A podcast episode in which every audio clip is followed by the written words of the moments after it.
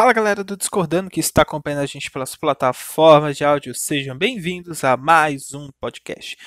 E bem, antes de começarmos oficialmente nosso podcast, temos o nosso momento merchan, né?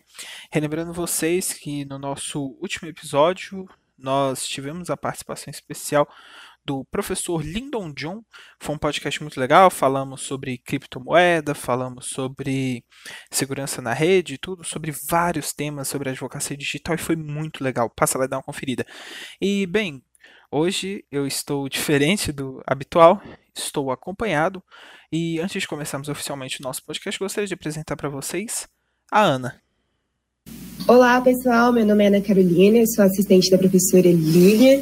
Vai ser um prazer gravar esse podcast hoje, juntamente com o Pedro, para vocês. Espero que vocês gostem. Obrigada a todos os ouvintes. Não é eu é que agradeço.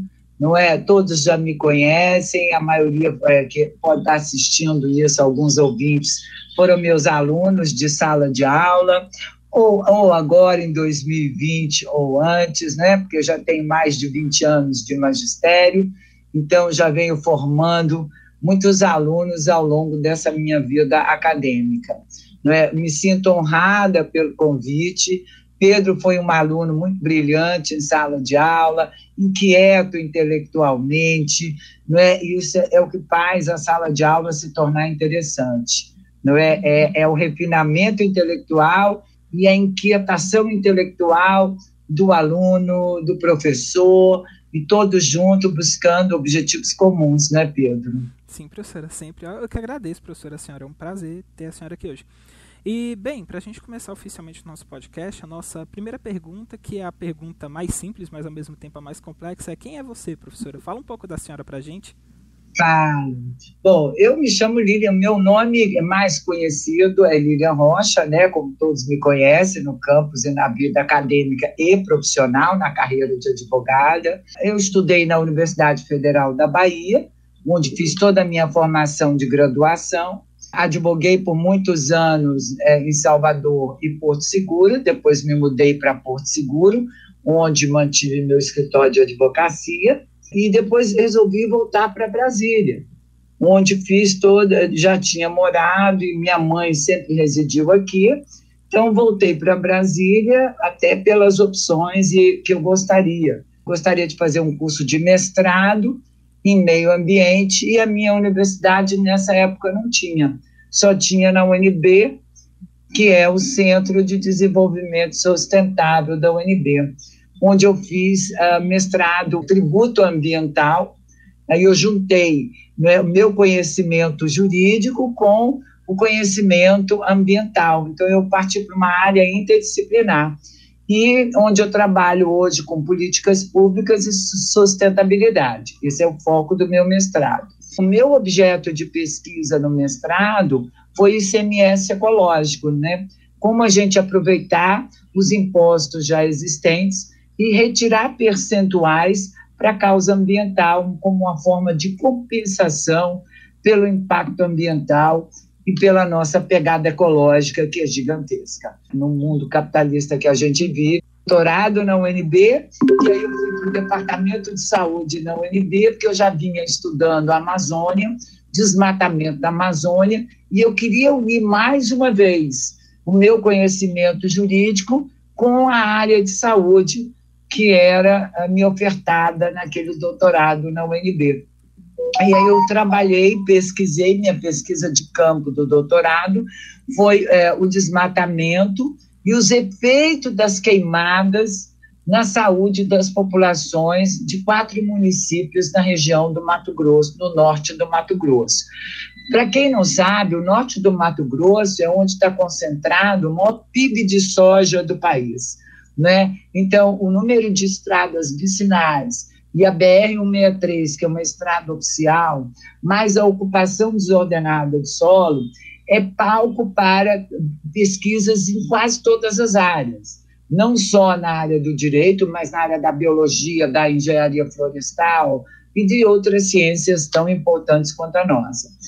E depois disso eu resolvi, eternamente aluna, fazer pós-doutorado com o professor Daniel Sarmento, que me deu esse privilégio né, de ser orientada por ele na UERJ, que é a Universidade Estadual do Rio de Janeiro, juntamente com o ministro Fux, professor Barroso, professor Fux, não é? e o professor Daniel Sarmento, que são um dos grandes constitucionalistas do país, juntamente com o Luiz Roberto Barroso e o Fux.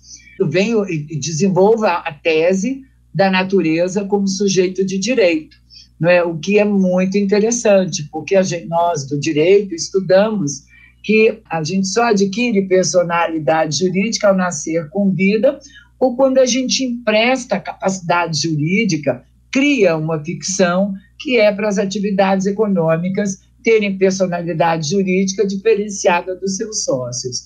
Fora isso, tudo é coisa, é objeto, não é, não é ente que tenha personalidade jurídica com capacidade de postulação em juízo. Não é? E isso tem me trazido uma grande satisfação, porque eu descobri que vários países da América Latina, assim como da Europa, já existe legislação e decisões judiciais tornando rios uh, é, sujeito de direito com capacidade de processual, o que é muito interessante, a possibilidade de ser autor da ação. Né? Claro, né, doutores, devidamente representado, né, devidamente assistido né? assim como a pessoa jurídica é representada pela pessoa dos seus sócios em juízo, não é? A empresa não vai em juízo, quem vai é o seu representante legal, mas com patrimônio separado daquela personalidade jurídica a qual o direito criou. Então, tornar a natureza sujeito de direito tem sido um estudo fantástico e com várias teses novas que eu venho levantando, que já causa um certo alvoroço na comunidade jurídica, porque a gente precisa dar um salto do antropocentrismo para o biocentrismo. Então, todos os seres vivos são importantes à sua manutenção, assim como o homem não é o único ser vivo importante e que deve ser objeto de proteção legal. Bom, eu acho que, e hoje eu advogo, né, eu faço muitas coisas, né? É, Pedro me conhece, Ana também. Eu sou, eu faço muitas coisas, eu consigo ter uma capacidade para administrar várias habilidades e várias atividades, e é isso que me torna a vida interessante, né? Mas a, a ser professora e ser educadora ainda é uma atividade que me dá muito prazer e, e é uma das atividades que eu fiz uma grande opção na minha vida, que foi ser professora universitária, né? E com a pandemia, é, torna-se mais importante a educação, não é? Então, educação, racismo, meio ambiente, são as grandes pautas mundiais, né? Essa revolução digital que a gente vive hoje está nas grandes pautas mundiais isso deve ser repassado para os, todos os alunos, não interessa o nível de escolaridade desse aluno. É sim, e professora Lília, é, conta para a gente um pouquinho da sua experiência com o doutorado, mais especificamente sobre o pós-doutorado. É isso que eu falei, o meu pós-doutoramento está focado na natureza como sujeito de direito, né? E eu venho compilando decisões judiciais onde já existe condenação, como no Equador, não é, do próprio Estado equatoriano e da, da província da onde surge essa demanda judicial, que tornou o Rio Acabamba sujeito de direito que vinha sendo assoreado por uma obra estatal que jogava todos os dejetos da obra no Rio. Com isso, houve uma, um período chuvoso muito grande o Rio causou alagamento nessa cidade, não é? Nessa província do Equador, e um dos moradores entrou, pleiteou na justiça o direito do Rio Vila, Cam Vila Cabamba de tornar sujeito de direito, que já era, tinha a legislação, Constituição equatoriana, que é extremamente inovadora, que trabalha com a teoria da Pachamama, e tem o artigo 74, se não me falha a memória, da Constituição equatoriana, já diz claramente que a natureza é sujeito de direito. Daí a possibilidade deste fazendeiro prejudicado pela enchente provocada pelo rio, que foi assoreado por obras do Estado, ingressar na justiça local e depois na Corte Constitucional Equatoriana, solicitando o reparo e a interrupção imediatamente daquela obra, pois o rio Vila Cabamba era sujeito de direito. Né? Então, existem várias decisões.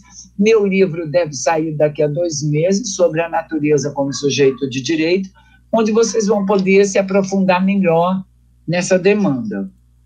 É, professora, aproveitando que a gente está falando sobre esse tema, já vamos fazer logo duas perguntas em uma, que é a respeito da sua visão. A senhora fala muito apaixonadamente a respeito do meio ambiente, dessas questões de pautas sociais voltadas ao meio ambiente. E é, duas perguntas. É, a senhora, como especialista na área, qual é a sua visão em relação às queimadas que vem crescendo no Pantanal, na Amazônia, na Mata Atlântica? E também qual a sua visão também em relação a questões internacionais, como por exemplo o conflito da União Europeia e principalmente do presidente Macri em relação à Amazônia? É, sim. Eu acho que isso é uma pauta muito interessante, né? Porque remete a gente para questões que a gente deve observar com muita cautela, fake news, o Brasil não será invadido pela comunidade europeia. A gente não precisa ficar reafirmando a nossa soberania sobre a região amazônica, porque mesmo porque a região amazônica faz parte, a maior parte da Amazônia está dentro do território brasileiro, apesar da gente ter a Amazônia equatoriana, a Amazônia colombiana, que são áreas fronteiriças do Brasil. O desmatamento Hoje, no mundo, quando a gente fala em mudança climática, em mudança de comportamento da sociedade em relação a bens de consumo, a descarte dos seus resíduos, isso tudo faz parte de uma política mundial de, de, de educação ambiental da sociedade contemporânea. E a gente está falando isso de uma forma global. Eu acho que todas essas questões, meio ambiente é uma questão global. O nosso procedimento aqui em relação à Amazônia, hoje, dentro do desmatamento, nesses dois últimos anos do governo atual, já refletem o que? Uma desconstrução, uma desmobilização da legislação ambiental. É um enfraquecimento da legislação ambiental, não é? E, e o afrouxamento, o afrouxamento da forma de fiscalização e das multas ambientais. Então, o que a gente vê por parte hoje do, do executivo, especialmente, é o quê? É um desmonte da legislação ambiental. Porque isso vai, vai favorecer a determinados grupos que acham que a legislação ambiental é um grande empecilho para o desenvolvimento econômico. Isso aí são duas coisas que não combinam mais. São dois pensamentos que não, nunca existiram e não devem existir na sociedade moderna. A gente tem que aprender a preservar a natureza, porque sem ela o homem não vive. Toda a biodiversidade é importante e a gente deve cada vez mais ter legislação mais, mais firme, mais dura, para coibir e criar uma mudança de comportamento no usuário do recurso natural.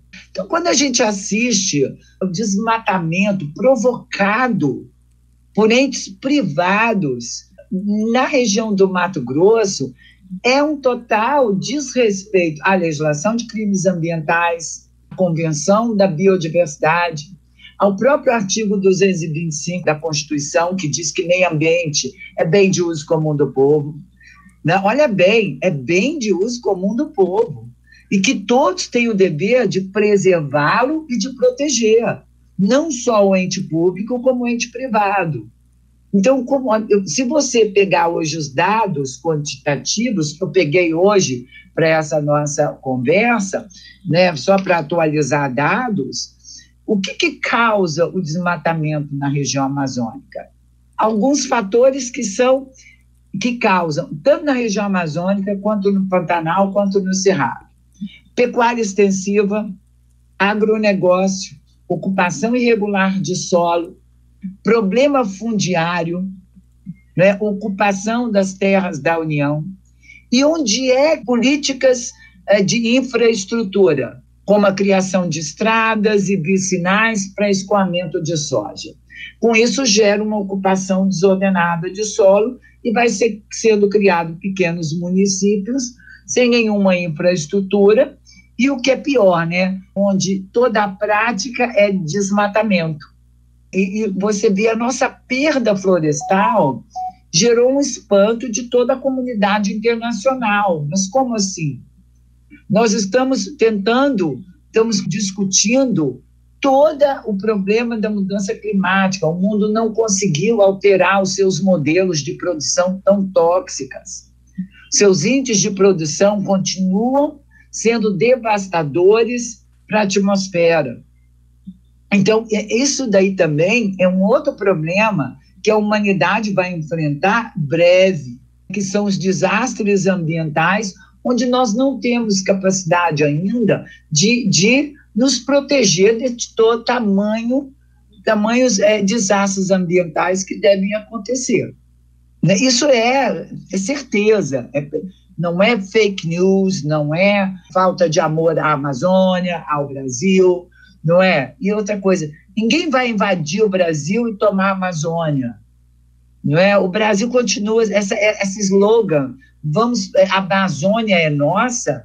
Eu só vi esse slogan nos anos 70, quando a gente estava em plena ditadura militar. Por quê? Porque queriam que ocupasse a Amazônia de forma desordenada. Agora a gente vem com esse mesmo slogan. E aí a gente é contra a política internacional, não é, que nos destinava um fundo para a região amazônica, como a Alemanha, a Holanda, para o Brasil desenvolver políticas públicas de preservação ambiental, nunca de interferência. Era, um, era dinheiro que vinha para que a gente pudesse ter dinheiro para comprar veículos apropriados, barcos apropriados, que a Amazônia é altamente navegável. A vida da Amazônia é na beira do rio, né, onde tudo acontece, com as populações tradicionais e quilombolas. E às vezes o acesso a essa população e a população indígena é muito difícil o acesso. É preciso desenvolver políticas públicas junto com os organismos não governamentais, como a Greenpeace e o WWF, onde existem especialistas que ajudam, não é, os entes ah, institucionais, como o Instituto Nacional de Pesquisa Especial, o INPE, que foi fortemente desacreditado pela política local, pela política do executivo, me, desculpe, não local, mas federal, dizendo, questionando a veracidade de dados do INPE. Os dados do INPE não, não podem ser questionados dessa forma. Sabe por quê? Porque eles são a Amazônia monitorada via satélite. Você não tem como fraudar dados via satélite. Porque o, o dado vem, o computador faz a conjuntura daqueles dados e te apresenta os índices de, de, de desmatamento em tempo real. Ele consegue monitorar o fogo baixo e pequenas glebas de terra, pequenas propriedades, não é só nas grandes propriedades da região do Mato Grosso e da Amazônia. Eu trouxe aqui, eu falei agora as causas do desmatamento, mas veja só, eu trouxe aqui dados. Onde é que hoje, do, janeiro de 2021, nós já temos 93 mil quilômetros de desmatamento? Em pleno janeiro de 2021, nós já estamos em fevereiro. Nós terminamos fevereiro, iniciando março. Dados de janeiro, se comparados a janeiro de 2019, o nosso índice de, de desmatamento cresceu mais de 100% no mesmo período. E os estados campeões de desmatamento, quais são? Rondônia, Amazônia, Pará e Mato Grosso os mesmos de sempre. Então, as políticas de fiscalização não estão tendo nenhum efeito. Praticamente hoje não há fiscalização. Mudando um pouco de assunto, entrando agora é, em, dentro do tema, né? Passou recentemente uma matéria no Fantástico sobre pesca de arrasto. Qual a sua visão em relação a isso, principalmente ao ecossistema marinho? Qual o seu posicionamento? Bom, a pesca de arrasto, a pesca de arrasto, ela é proibida. Ela só é permitida em determinados períodos do ano. Não é? Então, a gente não pode sair por aí na pesca de arrasto. Por que a pesca de arrasto é tão impactante no meio ambiente aquático, seja ele marinho ou de água doce? Porque você traz aí junto peixes de todos os tamanhos e de todas as procedências, que alguns nem serão aproveitados até pelo tamanho, e você acaba tirando a, a reprodução, a continuidade da reprodução daquela espécie. Né? Quando eu morei é, na Bahia, morei 20 anos na Bahia, o que, que aconteceu? Na região de Valença, que é próximo ao Morro de São Paulo, foi proibida a pesca do caranguejo durante seis anos. Por quê? Porque é, se, se matava a, o caranguejo fêmea e não estava havendo reprodução da espécie. Então, o ser humano, olha só, o ser humano, para manter o seu prazer durante a verão, o verão de comer toneladas de caranguejo e do, barra, e do dono da barraca de também vender o que vive daquilo, né, do turismo, e o turismo é sazonal, não estava dando importância à coleta de caranguejo no mangue impactando o mangue. O mangue não estava reproduzindo novas espécies, porque o nosso consumo estava muito mais acelerado.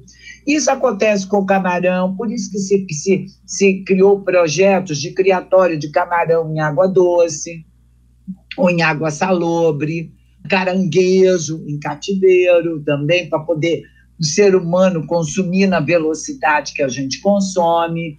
Eu como ambientalista, eu sou totalmente contra a pesca de arrasto. Né? Acho que deveria ser proibida mesmo, definitivamente. Não é porque, mas a gente não pode também tomar medidas extremas assim, eu compreendo. Por quê? Porque existe a população dos pescadores que a fonte de renda deles é, é a pesca. Você também não pode tirar a fonte de renda dessa comunidade, não é? Mas a gente precisa o quê? Ter um equilíbrio sistêmico, né? É aquela bela frase, aquela, aquele velho pensamento. A gente tem que pensar de forma sustentável, não é? Para que as gerações futuras possam também vir a consumir caranguejos, não só a nossa geração, mas que todas as gerações que vão vir também possam aproveitar de uma praia, de um, de um dia gostoso de praia, comer um caranguejo, comer um peixe, não é? Comer um marisco, um, um, um camarão. Senão a gente não vai deixar nada para gerações futuras. Né? Já basta todo o lixo que a gente descarta no oceano. Né? E que os animais marinhos e de água doce estão morrendo por conta de garrafa PET, de tampinha, de lacre né, de cerveja, porque infelizmente ele não sabe que aquilo ali é uma garrafa PET que não é comível, né, não é comestível, né, são seres marinhos, não é, por favor. Então, eu acho que a gente tem que ter uma mudança de comportamento. No... Nós precisamos urgentemente mudar nosso comportamento em relação à natureza. Não olhar a natureza apenas como um recurso para suprir as nossas necessidades imediatas, sem nenhum, sem nenhum é, princípio de solidariedade e de empatia com as, com as gerações futuras. Né? Isso é inconcebível, né? Nós estamos no século XXI, né, gente? No século XXI, a gente tem que ter, no mínimo, um pensamento mais avançado e menos impactante, porque nós temos informações. Nós temos dados o tempo todo, dados qualitativos e quantitativos. Então, a gente tem como amenizar os impactos ambientais dessas atividades econômicas. É, devido ao nosso tempo né, e tudo assim, que a senhora tem outros compromissos, mas desde já eu já agradeço muito. A gente tem um costume no nosso podcast onde o nosso convidado indica três pessoas que ele gostaria também de vir para cá para poder bater um papo e a gente também gravar um podcast. Eu gostaria, quem que a senhora gostaria de indicar para poder vir aqui bater um papo com a gente? Não precisa também ser da área ambiental e tudo, pode ser de qualquer área que a senhora acha que daria um papo legal. Ah, eu acho que a gente poderia convidar é, Luiz Alberto Barroso, que teria muito a contribuir para vocês e para todos nós, ouvintes. Não é, é um homem contemporâneo, um pesquisador, um professor com a visão muito é, progressista de mundo, não é, de sociedade, com empatia, muita, muita empatia pelo outro. Eu acho que Luiz Alberto é nosso professor, professor Barroso, e acho que a gente deveria tentar trazê-lo para uma entrevista muito interessante com vocês. Não é outra pessoa que eu acho assim super interessante e que a gente tem que trazer nesse momento é a pesquisadora doutora Margarete Dalton. Não é a pesquisadora renomada e, e da Fiocruz, da Fundação Oswaldo Cruz, quem não sabe o que é Fiocruz, não é? E que é uma das grandes é, idealizadoras da vacina de Oxford e que vem pesquisando e trazendo dados seguros para que a gente possa terminar essa jornada tão terrível que a gente vive desde o ano passado. Mas eu acho que a pandemia e o, o coronavírus têm que ter como resultado resultados positivos para todos nós. Então, eu acho que uma discussão com uma cientista da área de epidemiologia é muito interessante hoje, inclusive para esclarecer para os ouvintes determinados assuntos que, que a gente deve hoje esclarecer, como, por exemplo, essa campanha para desacreditar a vacina. Né? Vacina é o que cura a humanidade. Desde que foi descoberta a primeira vacina, assim, o dia que foi descoberta a penicilina, a gente deixou de morrer de infecção. Não é? Então, vacina é para nossa qualidade de vida. Então, eu acho que hoje temas como a escravidão, meio ambiente, saúde, desigualdade são pautas mundiais. Imagina num país como o nosso, desigual, pobre, nível de escolaridade baixo, meio ambiente extremamente impactado, né? a saúde sendo bombardeada por fake news o tempo todo, não é? Então, crenças. Daqui uns dias a gente está acreditando até em Saci não é? Desse jeito que a gente vai, concorda? Vacina é importante, não é? Todos, nós, é direito à saúde, isso é direito fundamental. Então, eu acho que um epidemiologista seria ótimo, não é? E o terceiro convidado, eu acho que a gente deveria convidar o professor Aires, né, que é uma pessoa maravilhosa, um humanista de primeira, não é? Uma pessoa que tem esse espírito de empatia e de solidariedade global, não é? E, e, se a gente for pensar, olha a cabeça de Aires Brito, do professor Aires, como é progressista naquele voto onde ele foi o relator, e torna a relação entre pessoas do mesmo, dos mes, do mesmo par, do mesmo sexo, não é um casal, não é onde a gente passa a ter um olhar diferenciado para novas famílias que surgiram de, de, desde aquele voto, não é? Então, olha que respeito à credibilidade. Uma família não se faz só pela, por héteros sexuais, mas também por pessoas do mesmo sexo não é? O que interessa é o amor, é o carinho, é a criação, é o ensinamento ético daquele ser que você se propõe a criar ou de uma família que você se propõe a construir. Não é? Então eu acho que são pessoas que são diferenciadas e a gente deve sempre ouvir o diferente. Não é? Aliás, gente, pluralidade, respeito à pluralidade é o que há de mais elegante hoje no mundo não é? É, é deselegante uma pessoa que possa ter preconceito quanto às diferenças e não respeita a pluralidade. Né? Eu estou usando uma palavra bonita, porque eu poderia dizer pior, não é, gente? Não é, não é só deselegante, né? é ultrapassado, é obscuro, não é? é, é retrógrado, não é? Então, tudo que vocês quiserem, de, de atraso é o que representam isso, né? A gente deve respeitar a pluralidade de pensamento, não é? E não ficar apontando pessoas e crucificando porque pensam diferente de você, não é? E a gente deve ouvir todos os saberes, todos os pensamentos. não é, Pedro? Pedro foi meu aluno e sabe que eu penso assim. Não é? A gente tem que respeitar a todos. Não interessa sexo, gênero, cor, raça, nada disso importa, né? O que importa é aquele ser humano que está ali, que tem coisa maravilhosa para transmitir para a gente, não é? É sim, é. Verdade. Respeitar a nossa natureza também, né, prof? Que são sujeitos de direito, segundo a professora Lilian Rocha. É, não é? Gente, Pedro, eu estou tão feliz de, te, de estar com você, não é? Você foi meu aluno, sinto falta de você na sala de aula.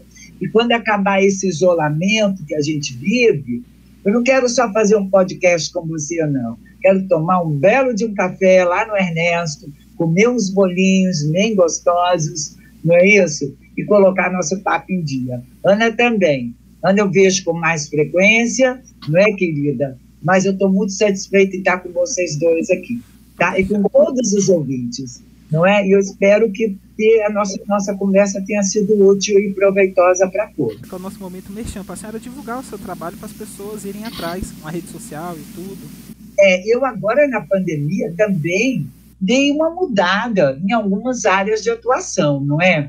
Então eu resolvi, fiz um curso de coaching e aí me tornei, estou fazendo coaching profissional de carreira e acadêmico, porque na verdade eu já faço isso há 20 anos. O de carreira é o que envolve a nossa, a nossa profissão, que é a advocacia, como esse aluno pode ingressar no mercado de trabalho, e hoje, hoje quanto é difícil ingressar no mercado de trabalho, não é? E que a gente precisa ser um profissional plural, não é? E ter uma visão interdisciplinar das nossas habilidades. E o acadêmico é para que eu possa orientar alunos né, a, a, escolher melhor o seu caminho dentro da sua universidade, para que ele possa, ao final ou no meio do seu curso, já ir atingindo os objetivos que ele quer atingir. Porque todos nós temos sonhos, não é? Ninguém entra numa universidade sem ter sonhos. Então, o sonho de todos é o quê? Ser um bom profissional, não é? Conseguir dinheiro suficiente para poder fazer as suas coisas. Mas para a gente conseguir tudo isso, a gente precisa ser um acadêmico diferenciado, não é? E às vezes a gente precisa de alguém que oriente a leituras diferentes da sala de aula, como você deve se portar em relação a determinados temas não é? O, quais os cursos você deve fazer que são complementares e que instrumentalizam a sua carreira. E é isso que eu estou fazendo também nos tempos dentro da minha agenda, não é isso? E assim, tenho, tenho tido sucesso muito grande, viu? Porque eu tenho conseguido colocar essas pessoas no mercado de trabalho e orientar sua vida profissional e acadêmica, e eles estão se tornando pessoas muito mais felizes, mais empoderados com a carreira deles e mais seguros, não é? E também retornei à advocacia, não é? Que eu só estava na vida acadêmica e tinha parado com a militância. Então, a pandemia me fez retornar de volta para o que minha profissão tem de melhor, que é o quê? A advocacia a militância da, da advocacia é fantástica, não é isso? A gente só melhora com isso, não é? E aí me tornei sócia agora do professor Rodrigo Janot, que é nosso professor também, e estamos lá com o nosso escritório, indo muito bem, e com temas interessantes, como advocacia para mulheres, não é? Advocacia de gênero, LGBTQ+, também, direito de energia, direito digital e, claro, direito ambiental, né? Não poderia ficar de fora o direito ambiental. Então, a gente está trabalhando com áreas muito específicas do direito. Isso também eu ensino no meu coaching, né? A gente não pode fazer mais do mesmo, porque mais do mesmo já tem milhões fazendo. O que você tem que fazer é um caminho diferenciado, porque aí tem mercado para todos não é? O mercado vem porque ele está se sentindo carente de profissional em determinadas áreas, não é? E a minha experiência de 20 anos com vocês, alunos, e no CEUB, e deu esse know-how de ter o feeling para saber o que o mercado está precisando. Não é? É igual como você, né, Pedro? Você estuda direito, descobriu e faz um podcast maravilhoso, não é isso? É, isso é muito, muito interessante. A primeira vez que eu vi, eu falei, nossa, que fantástico, como o Pedro é criativo, né? Que, como ele é ousado dentro da sua criatividade, né? Pedro, parabéns. Eu me sinto, como sua professora, orgulhosa de ver todas as suas habilidades, né? E dessa pessoa e deste homem que você está se tornando. Tá bom? Parabéns. Eu te agradeço de estar aqui muito. Me sinto honradíssimo de estar aqui com todos vocês. Especialmente com você, né, Pedro? E com a Ana. E, e bem, né? Para a gente terminar o nosso grande podcast aqui de hoje, como eu disse, eu não estava sozinho hoje gravando, eu tive a presença da Ana aqui, mesmo que na correria, meio do nada. Então eu gostaria muito de agradecer a Ana pela participação aqui hoje. E bem, Ana, é, você também trabalha com a professora Lilian. Onde é que a gente pode encontrar como você, como ela, para as pessoas conhecerem melhor, ver os trabalhos de vocês? Sim, sim, como eu informei, eu sou assistente da professora Lilian. E vocês podem encontrar no Instagram através do arroba carol.rodd, carol.rod. E a professora Lilian, vocês encontram ela no Instagram, arroba lilian.rocha2 e também através do e-mail. Como ela informa para vocês, ela é coach acadêmica e profissional, tem sido um sucesso o coach dela. Eu fui coach da professora Lilian e posso afirmar com certeza que é o melhor caminho a seguir, que lá você tem o pontapé inicial. Eu diria até como um dos nossos ministros do STF, Aires ministro, né, o doutor Aires Brito, que é o nosso salto quântico. Participar do coach da professora Lilian foi o salto quântico na minha vida. Vocês encontram o coach através do lilian.rocha.coach.gmail.com ou então vocês podem estar tendo acesso ao telefone dela, que é 619 81329760. E bem, galera, encerramos mais um podcast com essas grandes indicações. Eu gostaria de fazer um agradecimento especial à professora Lilian e também à Ana. Então, podem fazer a despedida de vocês aí. Eu que agradeço, muito obrigada. Foi um prazer participar desse podcast aqui. Espero que os conhecimentos da professora Lilian possam chegar a diversos alunos, né? É, os, os, ensinamentos dela são sempre muito bem-vindos. Eu aprendo muito diariamente com ela e acredito que esses poucos minutos que ficamos aqui, sem dúvida, foi de muito aprendizado. Com certeza, com certeza, Pedro. Um beijo, Mil beijos a todos e a você também. Tchau, querido. Então é isso, galera. Muito obrigado a todo mundo que ouviu até aqui e até o próximo episódio. Fui!